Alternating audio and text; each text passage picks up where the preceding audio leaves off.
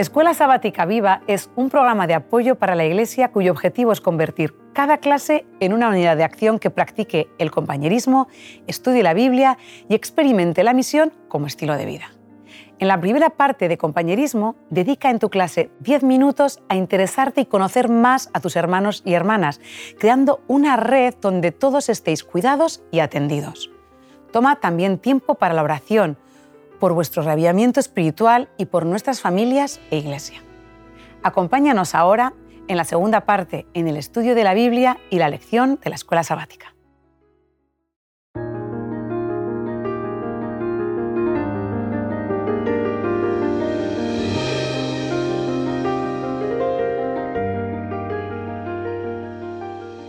Bien, pues bienvenidos de nuevo. Gracias a esta segunda clase de Escuela Sabática Viva, en la que vamos a entrar ya directamente en el libro de Daniel. ¿Qué tal ha ido esta semana? Pues muy bien. Este tema ha sido inspirador para la semana, la verdad. ¿También para Xavi? Sí, mucho. Me he quedado al cuadrado. Muy bien. Pues vamos a comenzar con una pregunta que vamos a plantear. Vale. A ver qué pensáis en este sentido. ¿De qué modo se pueden comparar o se podrían comparar las circunstancias de Daniel? Hablamos de Daniel sobreentendiendo a sus compañeros, pero personificamos en Daniel, en la corte de Babilonia, con las de José en Egipto y las de Esther en Persia. ¿Quién pensáis que lo tuvo más difícil o menos fácil? Sí, pues a mí me gustaría hacer una similitud porque yo la verdad es que veo mucha, mucho parecido a la historia de Daniel con la de José. Y, es que pensándolo, los dos fueron sacados de su casa, de su hogar, de su familia, de su tierra, de su lengua, de su religión, y fueron llevados a un sitio completamente desconocido y obligados a vivir en unas circunstancias ajenas a las que ellos estaban acostumbrados.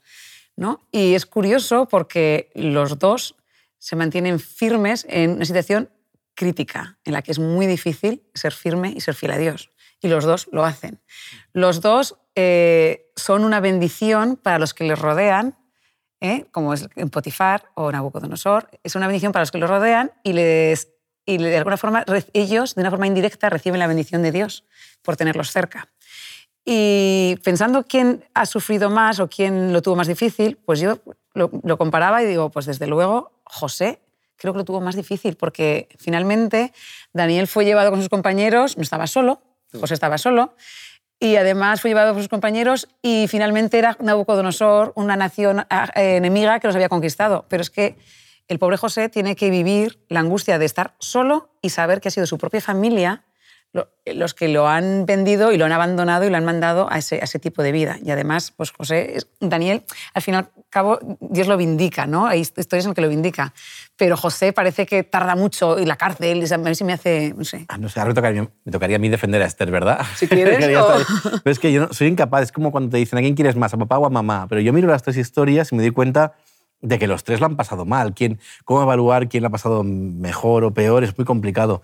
Para mí el foco yo lo pongo siempre en Dios. Creo que es lo que tienen en común esas tres historias es, es, la ayuda de Dios, cómo Dios está con ellos, cómo los planes de Dios se realizan a través de ellos en los tres casos. Entonces para mí, eh, tanto en Daniel como en la historia de eh, José, como en la historia de Esther, el protagonista es Dios. lo hablábamos en el primer programa, ¿verdad? En la primera clase. Dios está, es el, fundamento y el protagonista del libro. Entonces, el verdadero héroe. Claro, soy incapaz de, En cada situación. Soy incapaz de ¿Eh? decir, pues aquí Esther lo pasó mejor, lo pasó peor. Esther era una mujer, que, con lo cual ya eso le da más puntos. es una perspectiva humana. Vamos a hacer el debate aquí. Esther, Esther, más. No, no puede ser.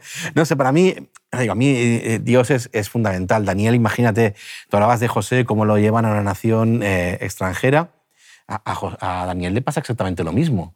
Daniel dice eh, que en el versículo 1 y 2 del capítulo 1 de Daniel, en el año tercero del reinado de Joacim, rey de Judá, vino Nabucodonosor, rey de Babilonia, a Jerusalén y la sitió. Y el Señor entregó en sus manos a Joacim, rey de Judá, y parte de los utensilios de la casa de Dios, y los trajo a tierra de Sinar, a la casa de su Dios, y colocó los utensilios en la casa del tesoro de su Dios. Si lees estos dos versículos, el panorama para Daniel es, es, es terrible. es terrible porque además eh, eh, es muy curioso cómo Daniel identifica el contexto en el que se está moviendo, ¿verdad?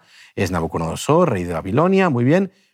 Eh, coge los utensilios del templo, o sea, el templo queda profanado absolutamente, los trae a la tierra de Sinar. Curiosamente utiliza la palabra Sinar para referirse a la tierra de Babilonia, a ese terreno aluvial entre los dos ríos, entre el Tigris y el Éufrates.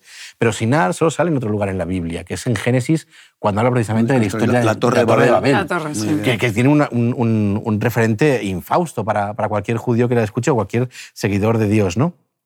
Pero de todas formas, Daniel deja muy claro en ese versículo, en esos dos versículos, quién es el verdadero autor de lo que está pasando, ¿no? Es, y el Señor entregó en sus manos, en el versículo 2, a Joacín, rey de Judá. Es el Señor el que maneja, el que, el que mueve los hilos de todo lo que va a pasar. Entonces, lo mismo que lo movió con, con José y lo mismo que lo movió con Esther. Entonces, soy incapaz ahí de decidirme por uno u otro en, en concreto. Pues en ese aspecto podríamos decir que más que conquistar Babilonia a Judá, fue el Señor el que entregó a Judá a, Babilonia, Exacto. ¿de acuerdo? Tal y como dice la Escritura. lo marca, Lo cual, de alguna manera, pone de relieve la soberanía de Dios.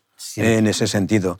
Hay una, quizá una diferencia notable, por matizar un poquito, entre, entre Daniel y José, porque José eh, fue llevado a Egipto como esclavo, esclavo de verdad. Había sido vendido. ¿eh? Pero aquí dice el texto que dijo el rey Aspenaz, jefe de sus eunucos, que trajese de los hijos de Israel del linaje real de los príncipes, muchachos en quienes no hubiese tacha alguna de buen parecer, enseñados en toda sabiduría, sabios en ciencia y de buen entendimiento, e idóneos para estar en el palacio del rey, y que les enseñase las letras y la lengua de los caldeos. Es decir, en un principio, sí, eh, Daniel esclavo, pero no tanto como, como José. Aunque sí que es verdad que luego las circunstancias, debido a la mujer de Potifar, se le pusieron bastante oscuras, o bastante oscuras a José, pero luego el Señor lo cambió todo, como Tiene una decía ve- muy bien. Tiene una bien ventaja Xavi. José sobre, sobre Daniel. Y es que Daniel estaba bajo el mando del jefe de los eunucos. Y según Ducán, podría ser que a Daniel pues, perteneciera también a la, a la orden de los eunucos. Cosa que a José no le pasó. Entonces, a lo mejor Daniel lo pasó peor por ahí. Ya, esto es un detalle que no, No está comprobado. muy explicitado, sí, Pero pero, bueno, que en base, deducir, en base al texto de Isaías ¿eh? podría mm, parecer que fue así. Sin embargo, ese mismo término en el original para eunuco sabemos que se puede aplicar a un oficial de alto rango. Con lo cual, como has dicho muy bien, no está muy No clara está la, muy claro, la cosa. pero, ¿eh? Pero si tengo que decantarme por Daniel, lo pondría Sí, en la balanza sí. de los dos. Podríamos quizá aportar alguna idea más en cuanto a la soberanía de Dios en ese contexto de la deportación de estos jóvenes con un buen número de, de cautivos hebreos a Babilonia, ¿eh? teniendo en cuenta el comienzo del, del primer capítulo. A ver, la- el- los márgenes de, de- de la historia quedan marcados enseguida. El- me sorprende que, mm, que utilice Babilonia, que utilice Babilonia como, como ese poder que toma Judá. Creo que hay una, hay una segunda escala, una segunda lectura de lo que podemos leer que nos lleva incluso hasta algunas similitudes o algunos símbolos que vamos a encontrar mucho más adelante en la Biblia. Y, y creo que Dios lo hace con plena conciencia de lo que hace. O sea, los lleva a Babilonia por un caso en concreto. Los podía haber llevado a Egipto, era otra nación potente en la época, pero en este caso Dios quiere dar muchas, muchas lecturas y quiere dejar claro lo que está pasando allí, ¿no? la lucha tanto eh, física como espiritual y sobre todo porque tiene que incidir mucho, pues como hablábamos en Nabucodonosor la semana pasada. ¿no? Así que eh, Dios marca muy bien eh, lo- los tiempos, va a marcar los tiempos a lo largo de toda la historia de Daniel, va- se va a quedar comprobado que va a estar siempre marcando la- las visiones cuando llegan, el momento en que es eh, Nabucodonosor, incluso con Belsasar, incluso con Darío. Vamos a ir viendo cómo el Señor va a ir marcando a lo largo de todo el libro los momentos para afectar a, a la historia. ¿Estáis de acuerdo con que, o con la idea de que Dios eh, corrió riesgos? Porque fue por voluntad suya que tuvo lugar la deportación. Pero Dios corrió riesgos. O, o, de otra manera, Dios tuvo plena confianza o mucha confianza en Daniel y en sus compañeros. ¿Eh? Casi, casi podríamos hacer aquí una comparación con Job.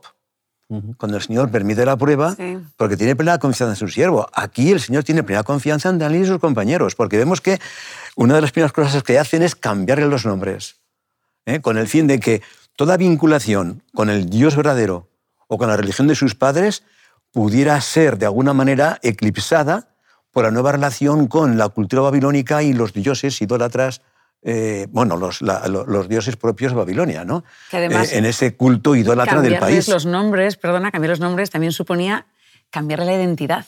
Sí, sí, sería tra- tratar de fomentar un cambio de cosmovisión de los personajes ¿eh? con ese cambio de nombre. Entonces, ahí podemos entender que Dios, de alguna forma, ha corrido cierto riesgo ¿eh? con, Sería... con, con esta, con esta deportación.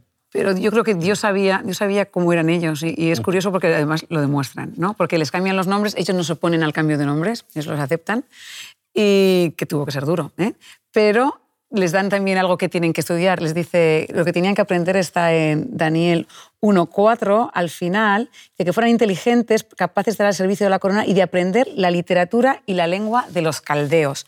Eso es lo que, lo que tenían que aprender. Y tampoco se niegan a lo que tienen que aprender. Aprenden pues, poco más y menos que tres idiomas. ¿eh? El arameo, porque era el, el oficial diplomático el que se usaba, que son bilingües, el acadio y el sumerio, probablemente, que los dos pertenecen a un complejo sistema cuneiforme, también, también lo estudian. Y después, ¿qué más? ¿Qué supone la literatura? Por eso es la lengua. ¿Qué supone la literatura que tienen que estudiar? Pues la literatura incluía el estudio de la matemática sexagesimal, que no estamos hablando de cualquier cosa, o sea, eh, eran estudios de alto nivel, ¿vale? Y, los, y, y de eso tampoco ellos lo aceptan. Y curiosamente también tienen que aprender, fijaos, astrología, el arte de la adivinación y la lectura de oráculos. Eso probablemente ellos lo estudiarían. Y es curioso porque tampoco sabemos, no tenemos ninguna idea de que se negaran a aprenderlo, pero no hicieron que tuviera ninguna influencia sus estudios en su vida personal. Muy bien. Claro. Muy bien. Esto nos recuerda, por ejemplo, el contenido del capítulo 3, cuando lo, que lo vamos a ver en su momento, pero cuando son llamados para adorar una imagen, que saben que no la van a adorar, pero entre tanto no haya un obstáculo mayor, ellos van.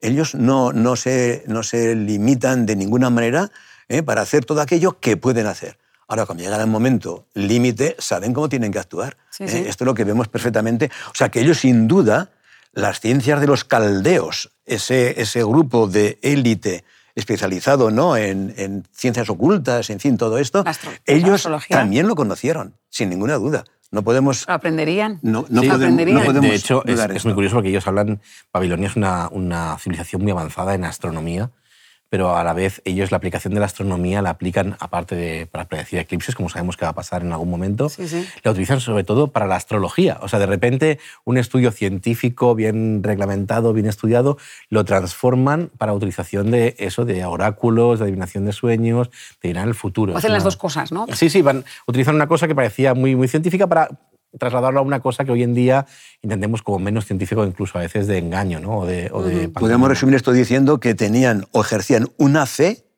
bajo verdadera presión. Mucha, ¿Estáis de acuerdo? mucha presión. Est- Están rodeados de una nación completamente pagana, de una nación que está separada completamente de su cultura. Es completamente diferente la, la cultura babilónica que la cultura que ellos han vivido en la, en la Judea de, de- de ese siglo, ¿no? El siglo... Y, y están, como hemos visto, están aceptándolo todo. Los cambios que les Claro. dan, aceptan lo que les toca. Pero hay un momento en este capítulo que se plantan. Que no aceptan No lo que no deben aceptar. No aceptan ¿Qué lo nos que dices consideran en que no deben esto? aceptar. Porque es curioso que cuando ellos se niegan ¿eh? a comer de los alimentos, pues podemos pensar que era porque fueran alimentos impuros, que también, pero es que además eh, en la mesa real había un rito religioso antes de comer que suponía pues participar, comer suponía participar de este, de este rito también. ¿Eh? Entonces era ofrecerlo a los, a los ídolos. Entonces eh, ellos, por estos motivos, se plantan y deciden, que, por favor, que lo saquen de la mesa real y de la, la alimenta- la alimentación privilegiada que estaban recibiendo, que podía resultar muy ofensivo con el trato que le estaban dando de, de VIP, vamos. Era, era la misma comida del rey. El Sí, rey sí, sí. participaba de ese ritual e incluso estaba incluido dentro de ese ritual, porque era, no, no llega a los momentos de adoración, que vamos a encontrar mucho después, pero sí que eh, estaba incluido como algo importante a quien reverenciar y a quien satisfacer. ¿no? Entonces, la comida casi derivaba de los ídolos al rey y del rey a ellos. Y ellos se encuentran de repente con que, uy, esto no cuadra con lo que nosotros creemos, lo que nosotros entendemos. Sin embargo, eh, es curioso que hay una cosa muy interesante. Dice el texto que puso Dios a Daniel en gracia y en buena voluntad para con el jefe de los eunucos.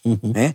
Y dijo el jefe de los eunucos a Daniel, temo a mi señor el rey, que señaló vuestra comida y vuestra bebida, pues luego que él vea vuestros rostros más pálidos que los de los muchachos que son semejantes a vosotros, condenaréis para con el rey mi cabeza. Es decir, eh, vio a Daniel y su petición como una voluntad, pero no accedió. No, claro. Y entonces cuando miedo. Daniel, Daniel va a un, a un mando inferior, eh, dice el Melsar, sabemos que Melsar no era el- un nombre, sino que era sencillamente el nombre de una función, el encargado de ellos. Y entonces quiso hacer un arreglo más familiar. Oye, mira, pues va con nosotros. ¿eh? Unos días. Venga, Esto lo es. dejamos en 10. ¿eh? Es una, es una forma de, de mostrarnos también algo que la lección lo, lo marca y me gusta mucho como lo marca, que es su sabiduría. No solo hablamos de intelecto, que es el currículum, y sabemos que luego van a ser gente, porque el Señor nos ha preparado así, Eruditos. gente eruditos de la Claro. corte, Sí, sí. sino aparte algo mucho más eh, amplio. La sabiduría incluye la forma de tratar, de comunicarse. A mí me recuerda mucho pues, la figura de Jesús, ¿no? Como Jesús siempre sabe qué decir, cómo decir y a quién decir las cosas. Y en este caso me, gusta como los, los tres, Daniel y sus tres amigos, eh, son capaces de tratar con los mandos intermedios, darles la importancia, saber que ellos también se están jugando la cabeza, saber que ellos también se están jugando su puesto, porque en una corte oriental pues las cosas no iban muy democráticas, que digamos. Entonces saben que dependen del, del rey y que si enfadan al rey, su cabeza se va a jugar igual que la de ellos. Así que saben tratar con la gente, saben moverse, saben eh, moverse incluso en una, en una cultura completamente diferente, como decíamos antes, sin, des- sin desentonar y de hecho favoreciendo a las personas que les rodeaban. Y es de subrayar la inteligencia de Daniel, que de una prueba él sabe. No es fácil, eh, por nuestra parte, entender el por qué 10 días. Ahora, sí que es verdad que el doctor Schneider, en un libro que escribió sobre la salud y la alimentación, habla de un cambio de dieta eh, en plan experimental realizado por 10 días y a los 10 días había cambios sustanciales en la sangre, en el aspecto, en la piel. Es muy curioso. Tuvo que haber En cambios fin, sustanciales, no pero- sabemos por qué Daniel dijo 10 días, pero fueron 10 días para hacer la prueba. Y pide perdón. No digo que Dios también, yo estoy segura que hizo un milagro para que ellos pudieran estar así. Además de las consecuencias del cambio de dieta, Dios también tuvo que intervenir. Y la- o la confianza de Daniel para decir, en 10 días voy a estar mejor que, o vamos a estar mejor que ellos. Son 10 días, es un periodo de tiempo relativamente muy corto. breve para que un- se vea un Claro. cambio tan... Entonces, creo que Daniel y sus amigos confían mucho en las órdenes que ha dado Dios en el sentido de la alimentación, en el sentido de... Confían primero en la dieta, porque cuando hablamos de lo que están pidiendo podemos pensar que son solamente vegetales, eh, verduras, cuatro frutas. No, el, eh, el término seroim eh, viene de sera, eh, que son semilla, y es todo, cualquier cosa sembrada, cualquier comida sembrada, pues el Hortalizas. grano, exacto, grano, bien, hortalizas, hombre, todo, todo, todo. Entonces ellos tienen confianza en que esa dieta es buena, no van a estar desnutridos y tienen confianza en que Dios también va a poner el resto, ¿no? Sin duda. Y así ocurrió. ¿eh? Así vemos que ocurrió. Y fueron reconocidos como muchachos intachables, sabios, que no solamente eh, pasaron bien eh, todo el periodo de aprendizaje, sino que después, cuando al final de los días son presentados ante el rey, eh, bueno, el rey los encontró eh, de una forma Sí, sí. eh, muy, muy diferente. El rey habló con ellos y no fueron hallados entre todos ellos otros como Daniel, Ananías, Misael y Azarías. Así pues estuvieron delante del rey. Y en todo asunto de sabiduría e inteligencia que el rey les consultó, los halló diez veces mejores que todos los magos y astrólogos que había en todo su reino. ¿Qué podríamos pensar de esta expresión diez veces mejores? ¿Podríamos nosotros valorarlo de una manera literal o quizá como una expresión retórica que lo que quiere decir es que los encontró mucho más sabios que, que los demás?